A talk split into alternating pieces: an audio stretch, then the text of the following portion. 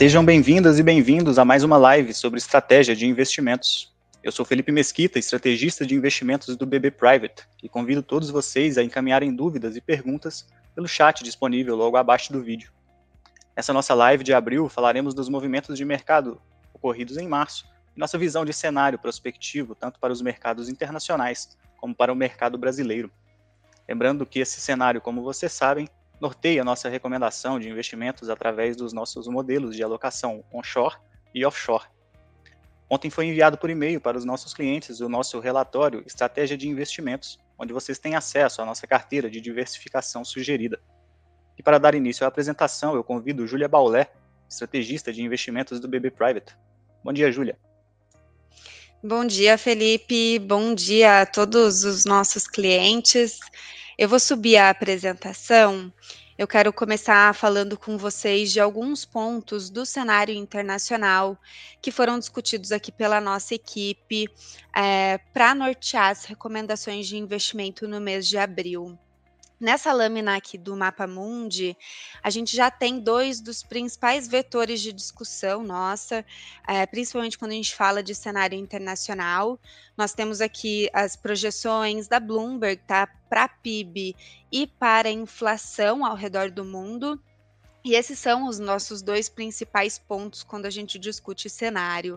Uh, a gente tem observado num movimento mais recente que essas projeções de crescimento do PIB têm sido diminuídas, têm sido reduzidas, enquanto a inflação segue aí uma trajetória de projeções mais altas.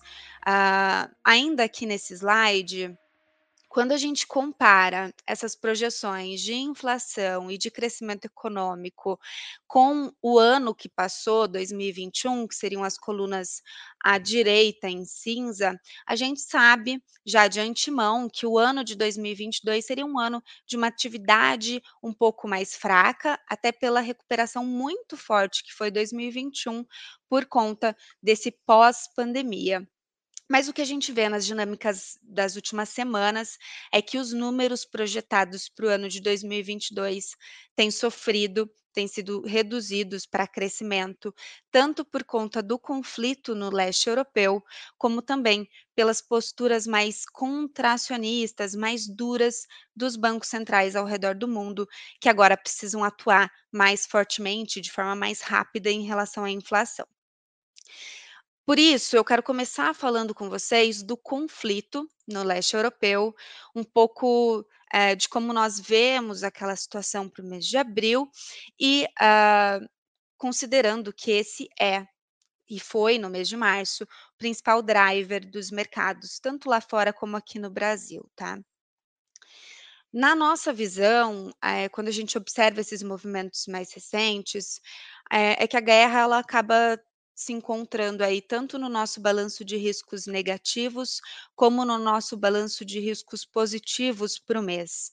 Então, se por um lado, eh, a gente observa que as negociações permanecem e que existe sinalizações que criam um cenário mais favorável para uma futura solução desse conflito, não no mês de abril, mas para um cessar-fogo adiante. Por outro lado, nós não podemos, eh, trabalhar essa convicção com convicção essa nossa afirmativa, né. O conflito, a gente cita aqui no slide, ele continua para nós, ah, binário, então esse espaço de menor ruído que a gente vê para o mês de abril, ele pode ser por exemplo, apenas uma estratégia da Rússia para ganhar tempo e se reorganizar na continuidade do conflito bélico, isso gerando, obviamente, os impactos sociais que a gente tem conhecimento, mas, além disso, maiores sanções econômicas à Rússia, que acabam afetando a cadeia global do comércio em maior ou menor escala, tá?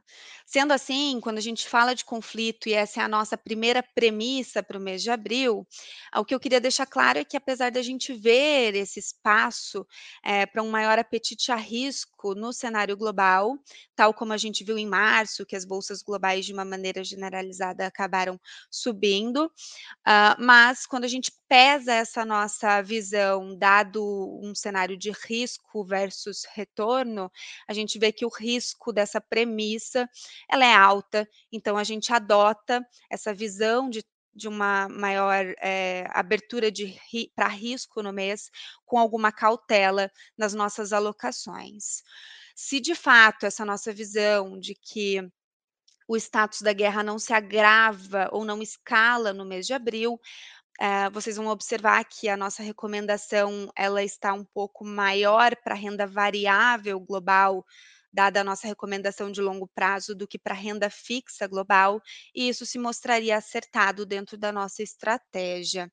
Agora, se a guerra uh, vem a escalar e os, os números de aversão a risco continuam se elevando, então as carteiras de maior risco, aí principalmente quando a gente fala das nossas carteiras recomendadas de alocação no exterior, elas acabam sendo penalizadas, mas ainda assim, quando a gente olha a conjuntura de renda fixa global, em ambos os cenários, ela permanece sendo penalizada. E quando eu falo de renda fixa global, eu preciso falar do segundo ponto de discussão no nosso cenário internacional, que é a inflação. Ela é o segundo bullet, tanto no cenário de tanto no nosso balanço de riscos positivo, como no nosso balanço de riscos negativo, tá? Mas a verdade é que a inflação, ela não é uma preocupação não só aqui no Brasil, né? A gente tem acompanhado os números de inflação lá fora, principalmente, por exemplo, nos Estados Unidos, a meta de inflação por lá é algo próximo a 2% ao ano, e o que a gente viu até agora é um acumulado de quase 8% na inflação do país, então algo quatro vezes maior do que eh, o objetivado pelo Federal Reserve. Então, o que a gente começa a perceber, dado esses números mais pressionados de inflação, é uma conduta dos bancos centrais ao redor do mundo, com algumas exceções que eu vou citar para vocês, que tem mudado com rapidez para uma postura ainda mais contracionista, ainda mais dura, porque a inflação ela tem surpreendido de duas formas. Primeiro, que ela surpreendeu por não ceder tão rápido quanto se esperava nesse período pós-pandemia, e agora ela acaba sofrendo essas pressões adicionais vindas do conflito no leste europeu. E falando um pouco do impacto desse, dessa guerra na Ucrânia a nível de atividade econômica e a nível de inflação, então, de novo, né, falando de PIB e falando de inflação, o que a gente observa é que o impacto em inflação é maior em termos relativos do que o impacto em relação à atividade econômica global. E por que isso? Se a gente soma o PIB da Ucrânia com o PIB da Rússia, ah, juntas elas representavam algo próximo a 2% do PIB do mundo, tá? Mas quando a gente olha a pauta exportadora desses dois países, essa pauta ela é muito pesada em produtos primários, em commodities agrícolas, em, co em commodities energéticas, e essa sim tem um peso significativo quando a gente fala de inflação, tanto pelos preços de energia como pelo preço dos alimentos. Então, eh, quando a gente olha essa pauta exportadora, a gente tem ali relevantes petróleo, gás natural, trigo, milho. Em alguns casos, Rússia e Ucrânia, elas chegam a deter ali de 10% até 25% da produção global dessa commodity. Então, as restrições vindas aí da, é, da guerra acabam impactando é, de maneira ainda mais expressiva o nível de preços global Uh, e por isso, essa preocupação com como os bancos centrais se comportam a partir de agora. Como a gente não tem ideia de quando essa guerra acaba, de quando essas sanções econômicas, especialmente, elas deixam de impactar esse comércio entre os países, então a gente fica de olhos atentos aí como que os bancos centrais irão atuar para conter a inflação.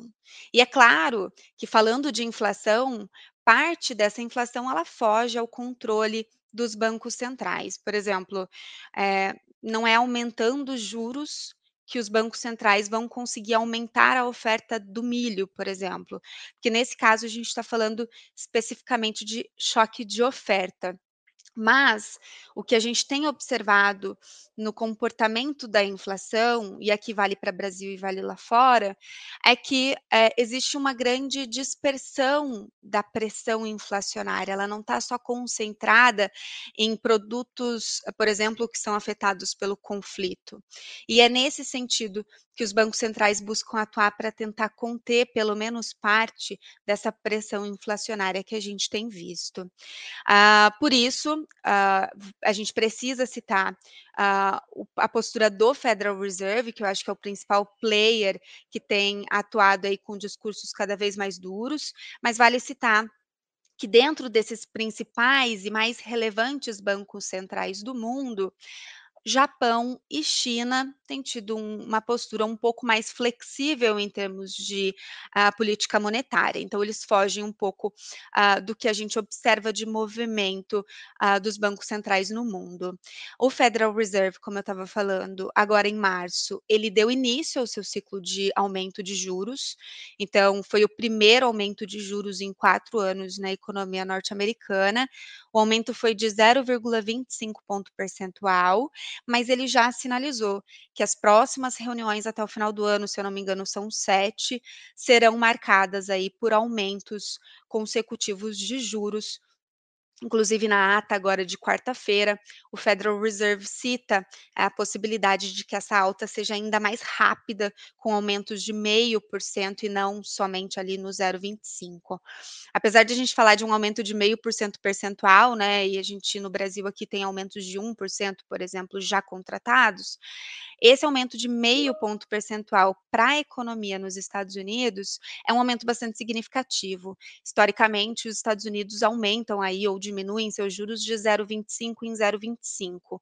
Então, um, um aumento aí de meio por cento é um aumento considerado muito rápido para o país, tá? É, e essa conduta mais dura, como eu já falei, não, não se refere somente à guerra, ao aumento dos preços das commodities, mas o mercado de trabalho nos Estados Unidos, ele tem se mostrado bastante aquecido, já voltando a níveis pré-pandemia, e o mercado de trabalho é uma das variáveis que o Banco Central nos Estados Unidos olham para definir quanto colocar de juros na sua economia. Um mercado de trabalho muito aquecido gera elevação de salários, gera elevação do preço das moradias, do custo das moradias, por exemplo. Então, a inflação, eh, os juros, na verdade, no país a 0% já não se justificam dentro de um cenário em que a economia segue pujante, o mercado de trabalho segue recuperado, enfim. Então, o que acontece é que a economia e o mercado de trabalho justifica esse aumento de juros no país, que foi estimulado por conta da Covid-19, mas agora o conflito ali no leste europeu e o avanço dos preços das commodities acabam, na verdade, pedindo uma velocidade ainda maior do Federal Reserve para conter esse aumento de preços. Ah, e eu falei disso por que, que isso afeta esse cenário de renda fixa global porque dessa nossa visão um pouco mais construtiva para renda variável em relação ao cenário internacional do que para renda fixa.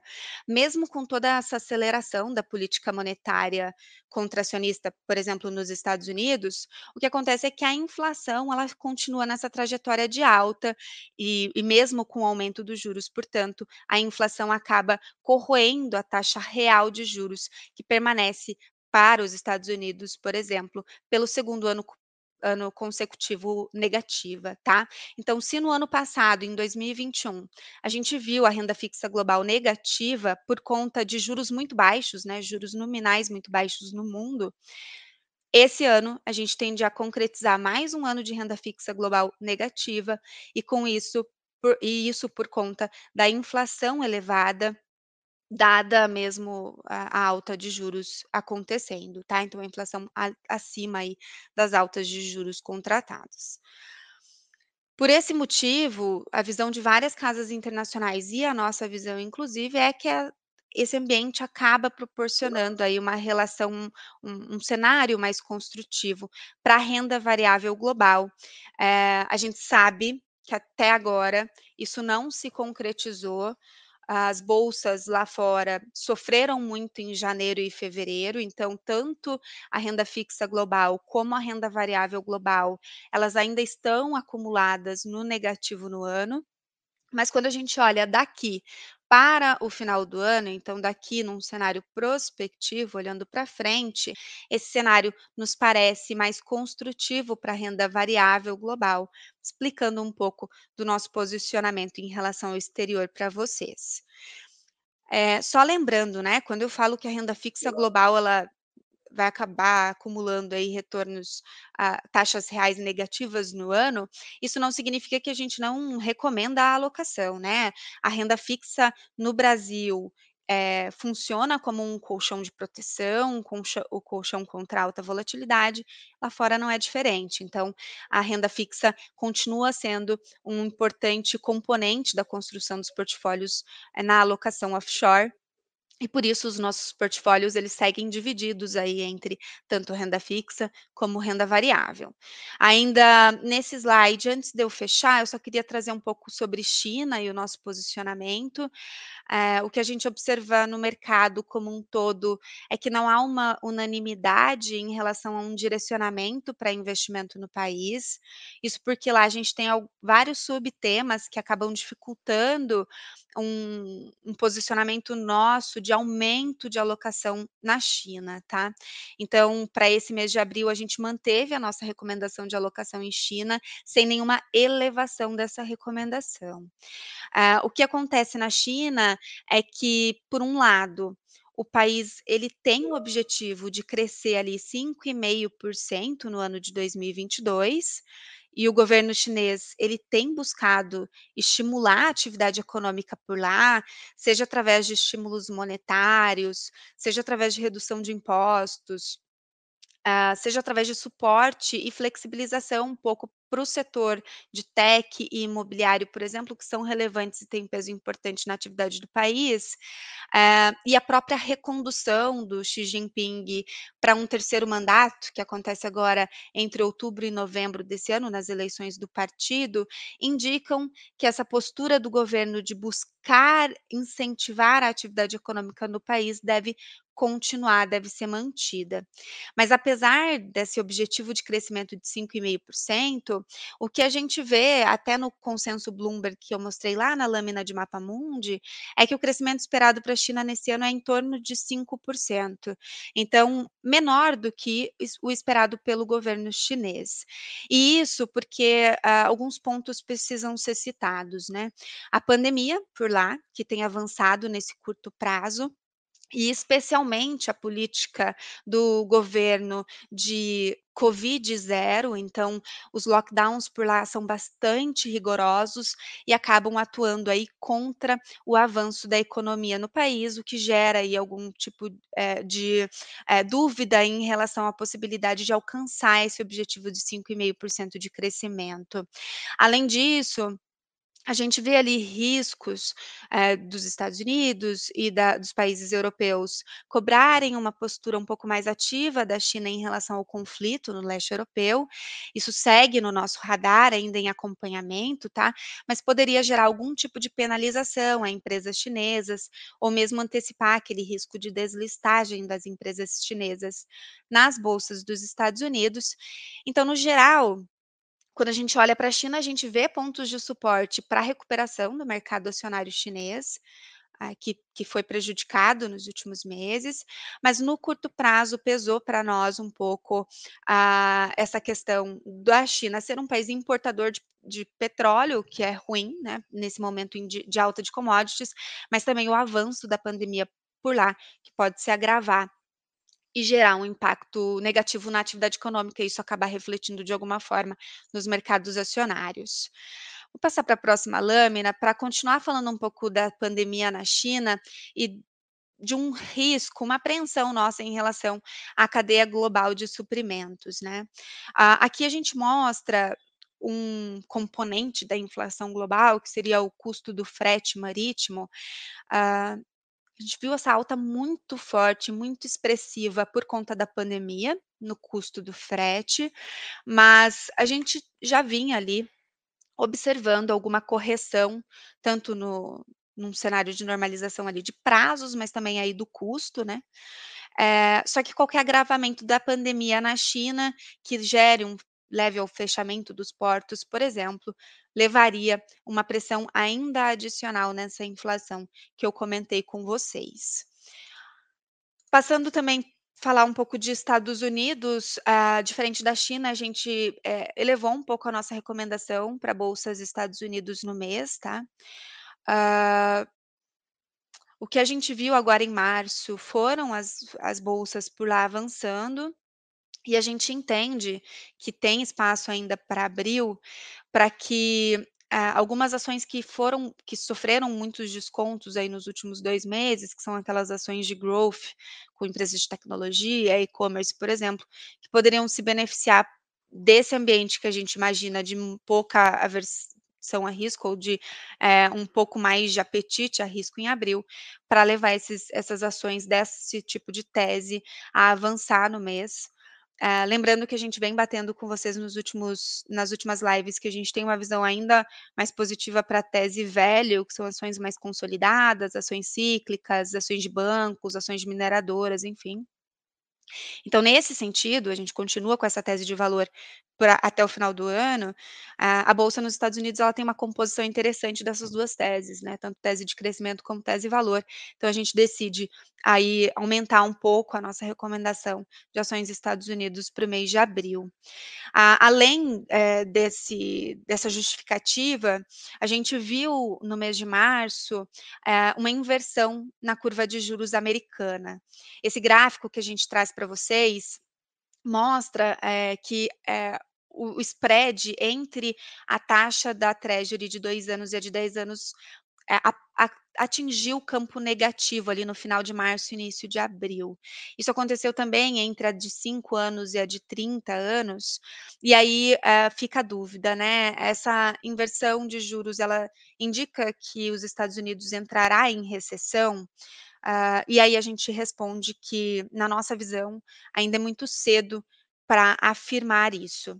A gente sabe que uma recessão econômica, ela sempre acontece com inversões nessas curvas de juros, então as curvas mais curtas pagando mais que as curvas mais longas.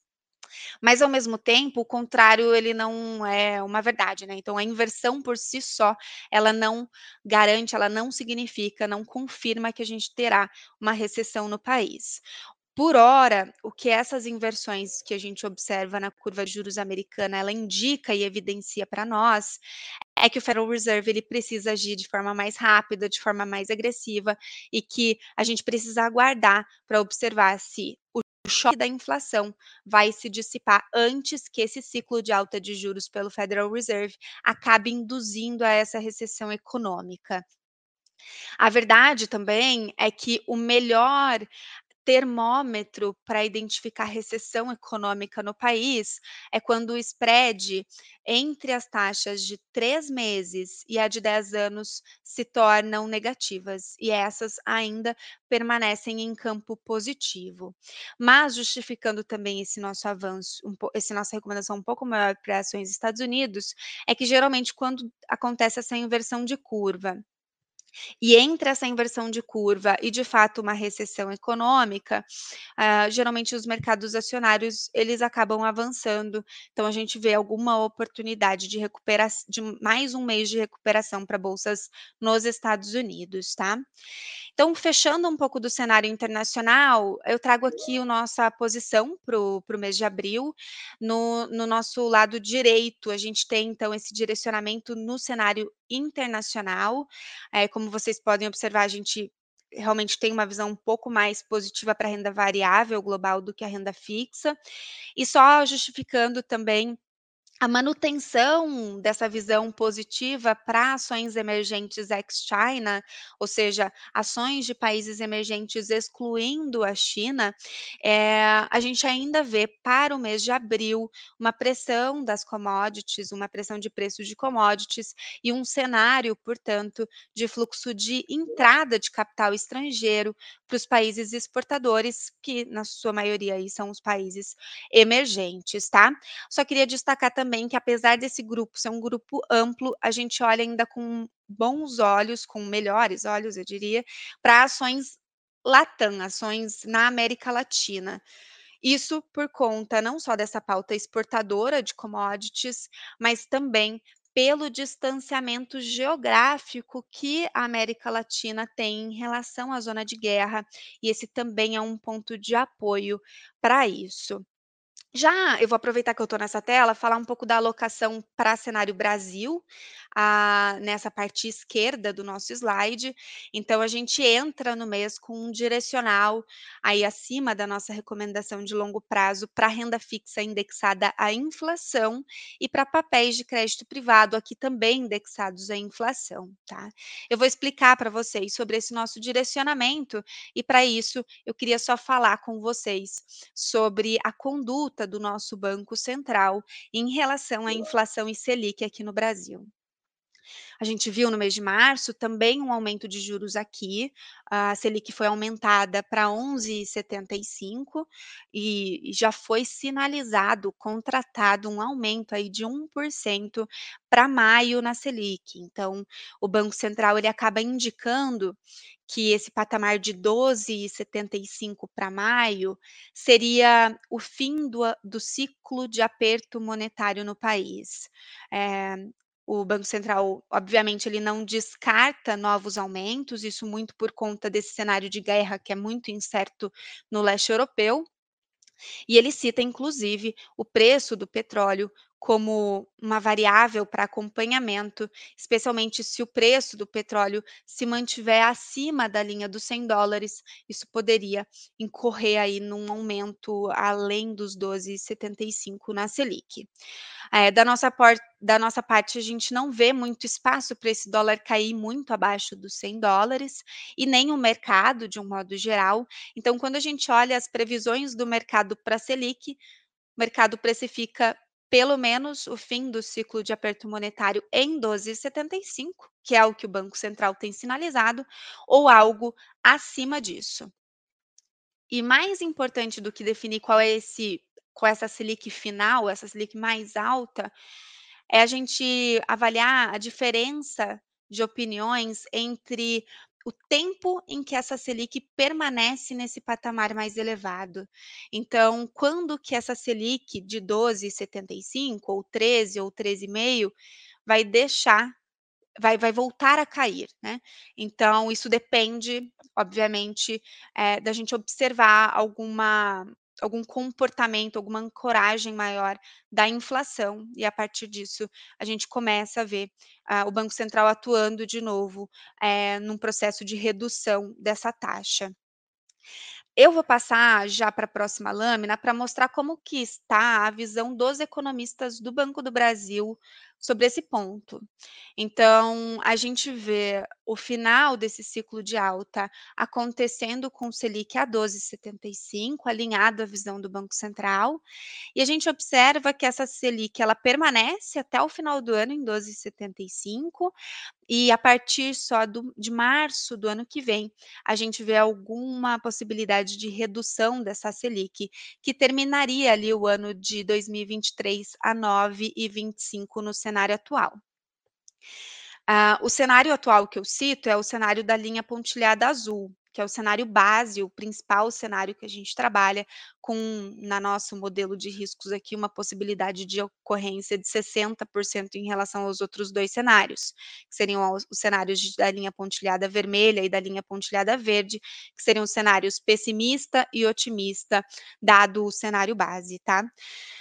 Lembrando que essas projeções que a gente trabalha aqui com vocês, a gente traz atualizada todos os meses, né? É, e então elas podem vir a sofrer alteração, e dentro desse ambiente que a gente pode ver alterações nesses cenários, a gente tem o conflito no leste europeu, acho que como principal fator de alteração, mas a gente também tem a, o próprio comportamento da inflação, é, dadas altas já realizadas da Selic ao, ao longo do último ano, né?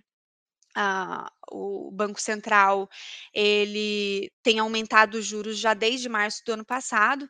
Então, esse aumento de juros é, não reflete diretamente na inflação, se demora alguns meses para a gente começar a ver os efeitos dessas altas de juros no índice de preços. Então a gente observa como a inflação se comporta nesse sentido, como que o dólar, que a gente viu muito mais fraco esse ano também, tem peso sobre a inflação a partir de agora, e a própria bandeira verde que foi anunciada aí pelo governo, como ela pode também diminuir um pouco as projeções para a inflação prospectiva, tá?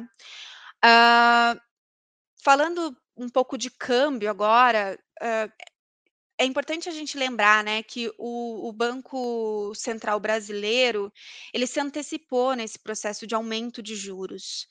Uh, então, enquanto a gente está debatendo aí o fim do nosso ciclo de alta, a gente tem Estados Unidos começando a aumentar juros agora. Então, isso nos colocou numa situação um pouco confortável, porque isso gerou um diferencial de juros aqui no Brasil muito mais alto em relação aos Estados Unidos, por exemplo, e acabou atraindo uh, bastante capital estrangeiro, que ajudou muito esse câmbio nosso a cair aí para patamares de 4,70. Uh, ah, e a nossa moeda real é a, uma das é a, a moeda que melhor performou contra o dólar nesse início de ano, tá? Uh, por isso, o real ele teve esse, esse super desempenho, e aí as, medidas, as previsões de câmbio acabaram se alterando um pouco desde o começo do ano até agora. Então, a gente vinha de uma previsão muito maior para câmbio, de 5,80, 5,60 para o final desse ano, mas com toda essa é, valorização do real frente ao dólar, as nossas projeções ah, para base, né, para final de ano, elas são de um dólar aí a R$ 5,30 no nosso cenário base. Aqui, lembrando, né, o dólar de todas essas quatro variáveis que a gente traz na tela é o mais difícil de ser prevista, tá? É, é algo mais complicado mesmo, depende de muita variável, mas acho que a principal mensagem que eu quero trazer para vocês é que a gente vê o dólar valorizando, é, principalmente nesse segundo semestre do ano, a gente não sabe quando de fato vai acontecer essa reversão dessa valorização do real, mas a, a tendência para esse ano é que o dólar ele se valorize. Uh, então, a principal mensagem é: esse câmbio de 4,70 que a gente tem visto agora, para nós é mais piso para o ano de 2022 do que patamar. A gente vê o dólar aí voltando para casa acima dos cinco reais. Uh, quando eu falo de segundo semestre, eu falo desse câmbio voltando um pouco, a gente tem a, as eleições aqui no Brasil, presidenciais, que podem gerar ali algum tipo de risco adicional ou de volatilidade adicional, que devem impactar, tá? Mas no cenário externo, a gente também tem algumas, alguns movimentos que, que levam à valorização do dólar em relação ao real. É, tanto o Federal Reserve aumentando juros nos Estados Unidos, estão diminuindo esse diferencial de juros para o Brasil, como a própria resolução possível do conflito ao longo do segundo semestre lá no leste europeu, que poderia levar a alguma diminuição da pressão das commodities, é, gerando alguma reversão desse fluxo de estrangeiros aqui para o Brasil, tá? Só que apesar desse cenário aí para o final do ano, quando a gente olha para abril especificamente, que é um período muito mais curto, a gente ainda vê esse fluxo uh, de capital estrangeiro entrando para o Brasil, que poderia segurar o dólar no patamar atual por mais algum por mais pelo menos esse mês de abril, tá? E por último, que eu queria falar com vocês de cenário, antes de entrar nos produtos de investimento de fato, é falar de inflação, para justificar até esse direcional de inflação que a gente traz para o mês. É, o que a gente tem observado é que os números de inflação estão vindo altos e acima do esperado. Então, dadas as divulgações recentes, inclusive hoje saiu o IPCA de março e, as, e o, o, IPCA acumulado de 12 meses agora está em 11, 11,30, se eu não me engano, em 12 meses. O que acontece é que essa inflação ela segue acima aí do que a gente esperava. O núcleo da inflação segue preocupando, essa dispersão da inflação, como eu falei do cenário global, também existe aqui para o Brasil e preocupa. Então, a, gente, a gente vê o IPCA sofrendo pressões ainda adicionais até abril, e aí a partir de maio existiria um espaço para desaceleração dessa inflação. Claro, dependemos é, do andamento do conflito no leste europeu também, mas como a gente vê essa pressão no curto prazo, ela acaba justificando esse direcional e indexado para o mês, especialmente ali na parte mais curta e média, porque a curva mais longa de juros ela também é impactada de forma mais sensível pelo Federal Reserve mais duro lá fora, tá? E é, ao longo ali do mês de março, a gente viu um fechamento maior da curva de longo prazo. Então, a curva de curto e médio prazo, ela nos parece mais interessante, inclusive, para indexação e inflação. Por isso, só resumindo o que foi o mês passado, né? O mês passado ele foi muito positivo para cenário Brasil e também positivo para o cenário internacional quando a gente fala de bolsas lá fora. Então, a gente viu aí a bolsa brasileira é, alcançando mais ganhos, né? 6% de ganho no mês, e o dólar caindo aí como principal ponto detrator das estratégias de investimento que a gente é, indica para vocês, tá? E eu quero só passar para a lâmina seguinte, na última coluna desse, de, dessa tabela inferior, a gente tem o acumulado do ano de 2022. Então, o que a gente vê é que a Bolsa, até o momento, é o principal ganhador de retornos, a gente tem ali 15% acumulado de aumento no ano, seguido aí da, dos fundos multimercados, da renda fixa, e daí ficando para trás ali fundos imobiliários e o próprio dólar, que tem perdido muito frente ao real no Brasil, tá? E uh, passando então para a parte dos produtos de investimento, o que, que eu quero destacar com vocês, tá? Na parte de renda fixa, eu acho que o importante é a gente deixar claro esse momento da renda fixa. A curva de juros, quando a gente compara atual e a do final do ano passado, a gente viu uma abertura significativa dessa curva. Então, quando a gente fala de investimento pós-fixado, a gente está falando de CDI a 12%, já é um bastante atrativo. Quando a gente fala de inflação e pré-fixado, a gente também aí tem juros para carrego na carteira muito interessante para construção de portfólio. Então, a gente traz para vocês aqui os produtos. Uh, na parte de títulos públicos, a gente indica para vocês aqui aqui os vértices que a gente acha mais interessantes. Lembrando que a gente tem uma carteira recomendada de títulos públicos, assim como uma carteira recomendada de crédito privado, que é enviada para vocês uh, foi enviada para vocês esse mês na terça-feira, que vocês podem acessar como que a gente sugere a composição dessa carteira de títulos públicos ou uma carteira de crédito privado, tá? Caso vocês não recebam, peçam para os gerentes de vocês para passar a receber. E o que eu queria só citar como novidade nessa tela de renda fixa é na parte de planos de previdência. A gente lançou um novo fundo, a Brasil Prev lançou um novo fundo agora em março, que é um fundo de crédito privado alinhado a essa nossa visão uh, para crédito privado no mês, que é um fundo de papéis high yield, são papéis que pagam um pouco mais de juros, né? E esse fundo é o fundo Brasil Prev Plus IQ Renda Fixa Crédito Privado, o último fundo da lâmina. É, ele pode alocar aí tanto em papéis no Brasil como papéis no exterior, ele tem que seguir um limite de até 40% de papéis no exterior, ele faz a proteção cambial para não sofrer, sofrer tanta volatilidade. E esse fundo, ele acaba então sendo destinado aí para investidores qualificados, que é o caso de vocês, ah, por conta dessa classificação como high yield e não high grade, né? Então ele é um fundo aí que busca realmente capturar ganhos maiores ainda com os juros desses papéis.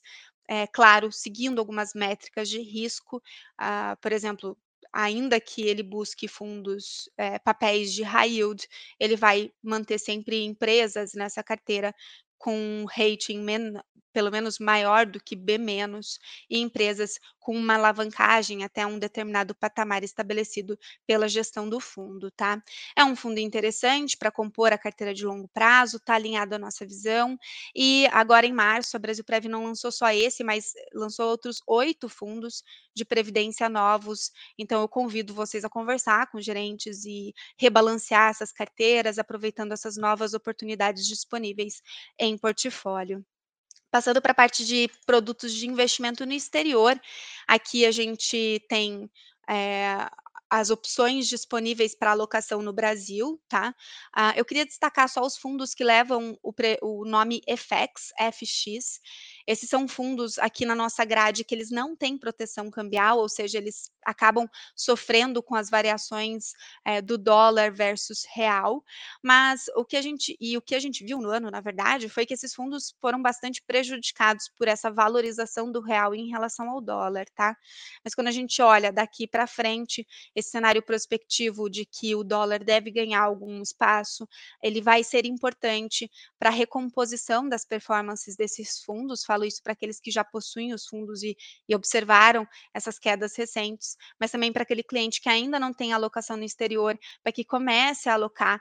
E esse câmbio atual acaba ajudando esses fundos sem rede cambial na nossa visão para cenário de 2022, tá? E a novidade que a gente traz nessa tela, em relação ao que a gente trouxe de destaque no mês passado, é o fundo é, de bolsas emergentes. Ele é um fundo com proteção de real versus dólar, tá? Então, ele não é um fundo FX, ele não leva o FX.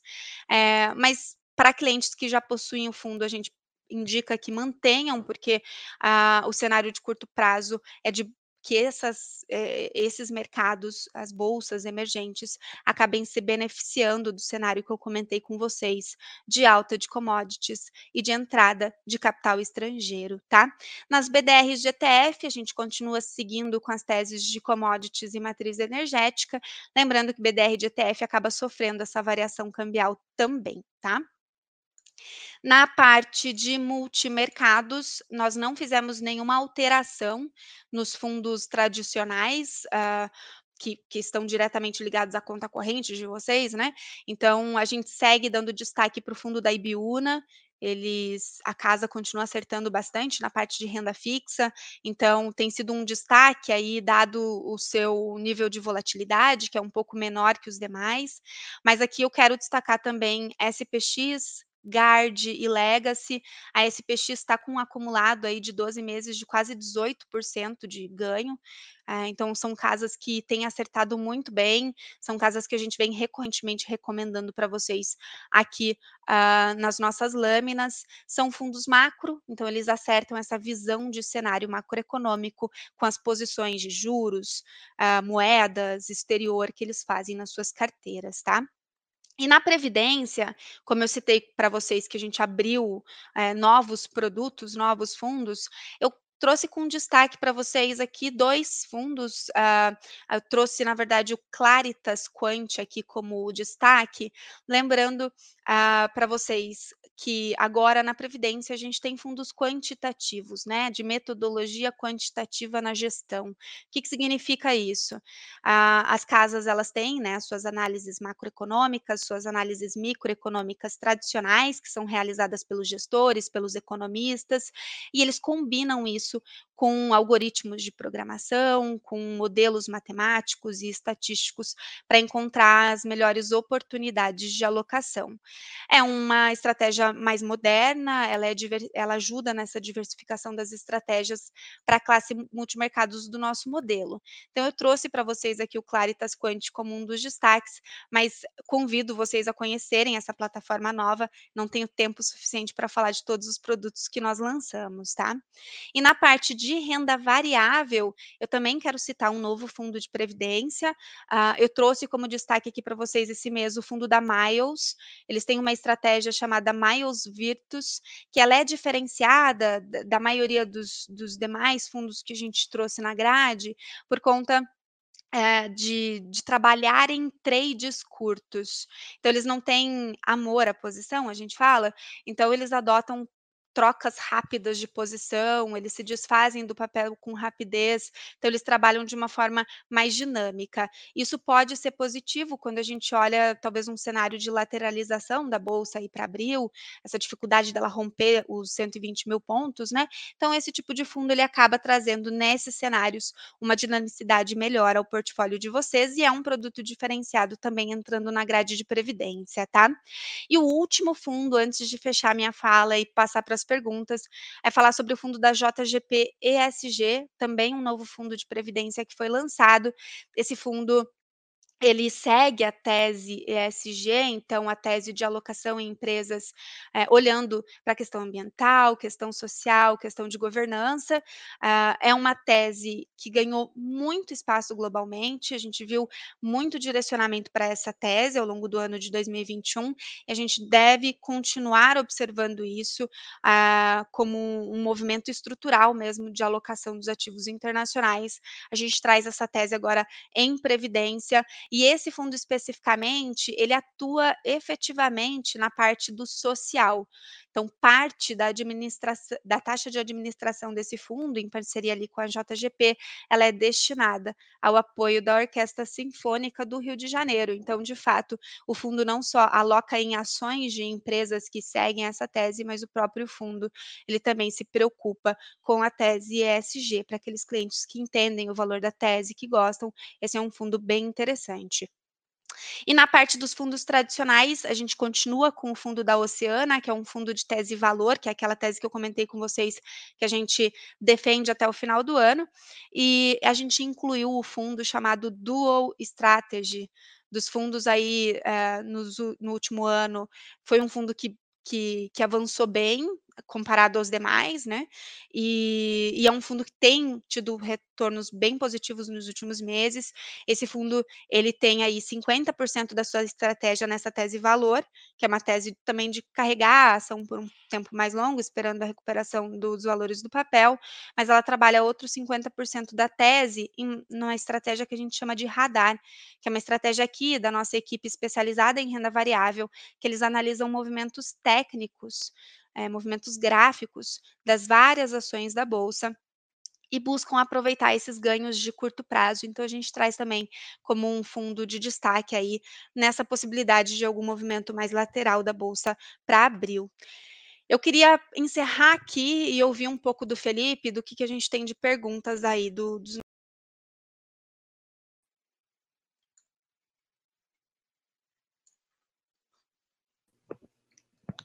Oi, Júlia. É, a gente recebeu aqui algumas perguntas. Eu vou começar com a pergunta da Ruth. Na verdade, foram duas perguntas. Eu acho que elas se compõem bem, dá para a gente trabalhar as duas ao mesmo tempo. A gente chegou a comentar né, lá na apresentação da parte macro a respeito da renda fixa global perdendo para a inflação, né, os juros reais negativos, uh, tanto nos Estados Unidos quanto, quanto na Europa. E aí ela fez uma pergunta se no Brasil também os investimentos em renda fixa tenderiam a perder para a inflação local e o que, que seria aquela renda fixa de grau de investimento no exterior que a gente recomendou reduzir lá no mapa offshore. Perfeito. É, Ruth, vou começar com o Brasil. Quando a gente olha o nosso cenário base para Brasil, a gente está esperando que a Selic ela aumente agora em maio para 12,75 e termine o ano de 2022 a 12,75. Isso significaria que no ano de 2022, a nossa, a nossa Selic acumulada seria algo próximo a 12%, 11 alguma coisa. Tá? Então, uh, considerando que a, a, o CDI é um pouco abaixo disso, vamos dizer que o CDI vai dar 11,5 ou algo um pouquinho acima disso. A inflação hoje projetada para o ano é de 7,5. Então, em tese, a gente tem no Brasil juros reais positivos para o ano eh, de 2022, tá? Essa é a primeira pergunta. A sua segunda pergunta sobre o que é o grau de investimento que tem lá no nosso mapa offshore e por que que a gente diminuiu um pouco a recomendação. De novo, a gente sempre recomenda que tenha algo ali alocado. Mas por que que a gente reduz? Uh, o que a gente viu nos Estados Unidos nesses últimos meses foi uma abertura da curva de juros por lá.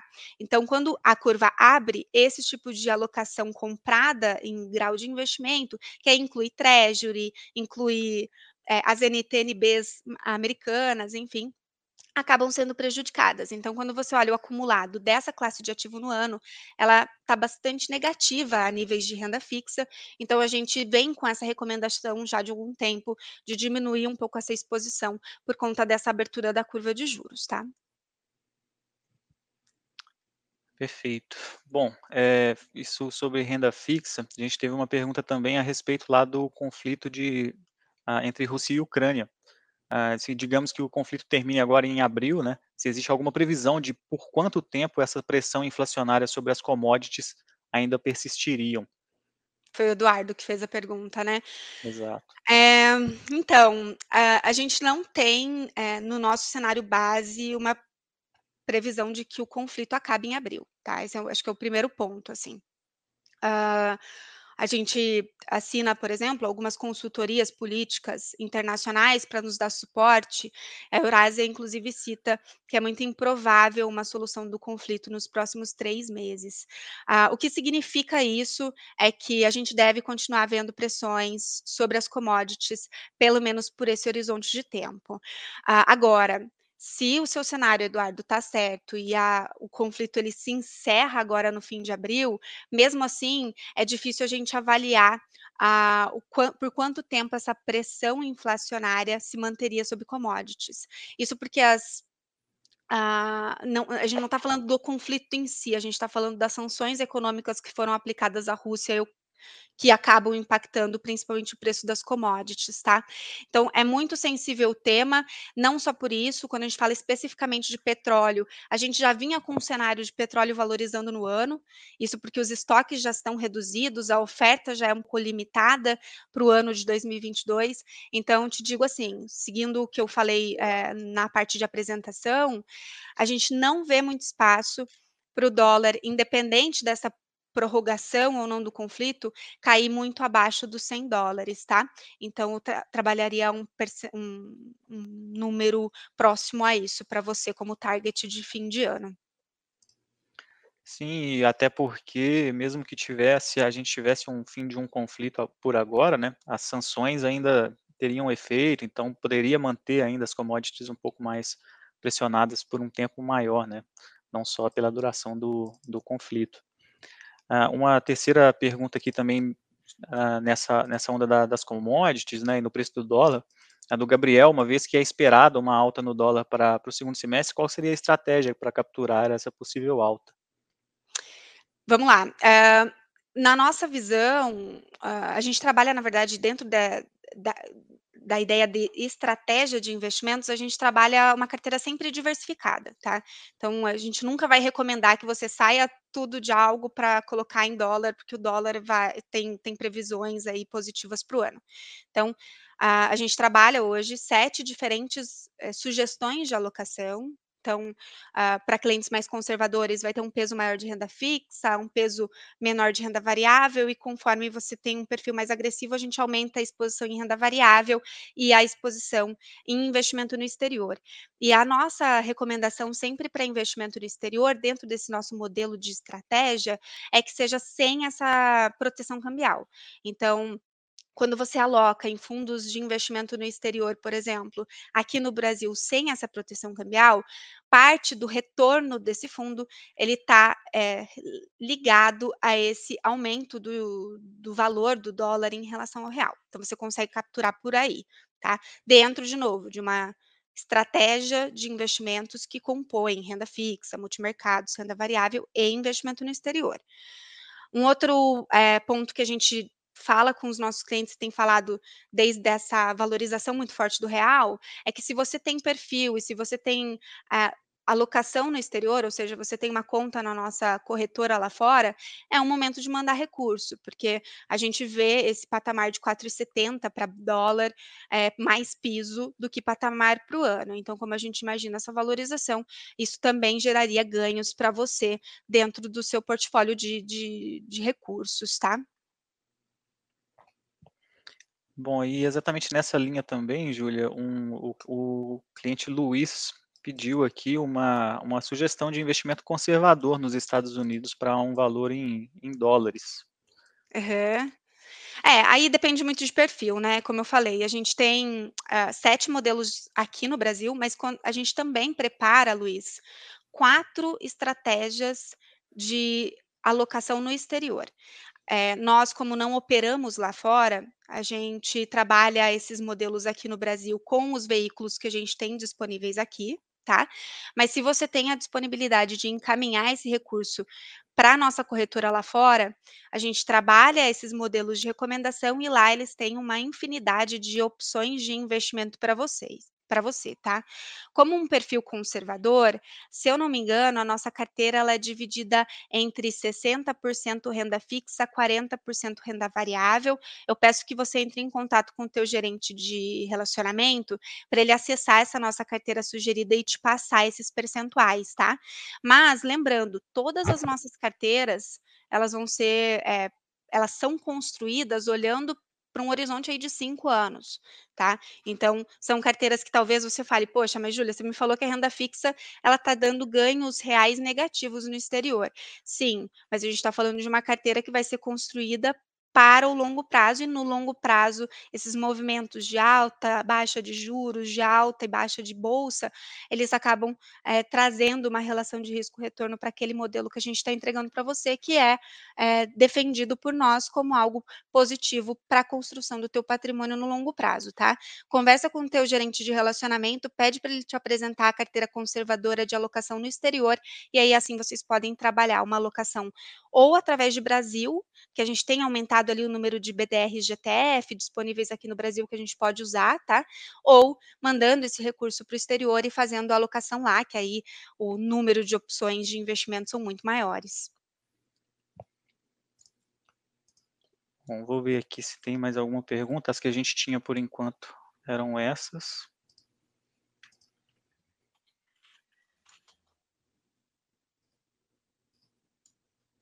Bom, pessoal, ah, não tendo outras perguntas, também ficamos à disposição ah, através dos gerentes aí de relacionamentos, se tivermos outras questões, né?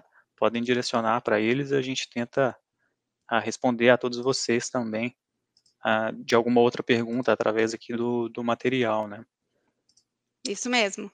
E lembrando que essa live ela vai ficar gravada, então vocês vão ter acesso a essa live pelo nosso canal no YouTube. A gente publica também na nossa página do LinkedIn, BB Private, o nome da página. Uh, no LinkedIn, desculpem, no YouTube, a nossa página é BB Private Talks, então vão ter acesso à gravação. E caso vocês queiram o material que a gente utilizou, é, falem com o gerente de relacionamento de vocês, ele, eles encaminham, tá? Eu agradeço a todos, espero que tenham um bom dia e um ótimo mês aí nos investimentos.